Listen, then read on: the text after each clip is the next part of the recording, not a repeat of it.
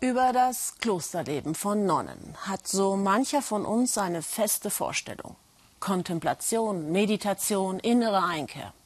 Doch weit gefehlt. Frauenpower im Kloster hat noch ganz andere Seiten. Peter Gerhardt war für uns im Kloster.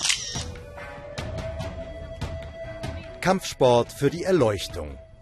In einem Kloster mitten in den Bergen von Nepal. Der Buddhismus ist ja eigentlich eine friedliche Religion, vor allem hier im Himalaya. Warum also kämpfen diese Nonnen? Rupa ist 27 Jahre alt. Sie bringt den 300 Nonnen im Druk Gava Kilwa Kloster am Stadtrand von Kathmandu Kung Fu bei.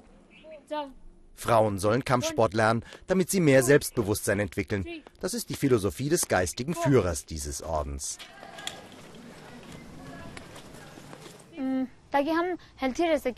Außerdem ist es eine Form der Spiritualität. Und es hält uns fit. Vor allem aber dient es der Selbstverteidigung. Mädchen und Frauen werden oft angegriffen. Da ist es gut, wenn wir uns wehren können.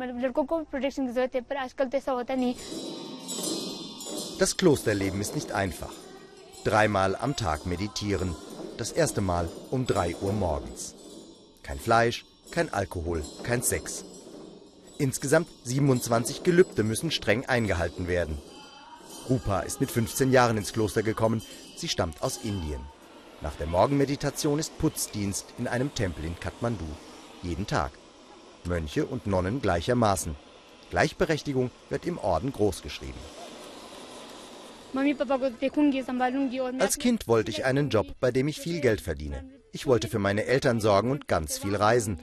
Aber als ich zwölf war, bin ich dann das erste Mal unserem geistigen Führer begegnet. Da habe ich mich entschlossen, ihm mein Leben zu widmen.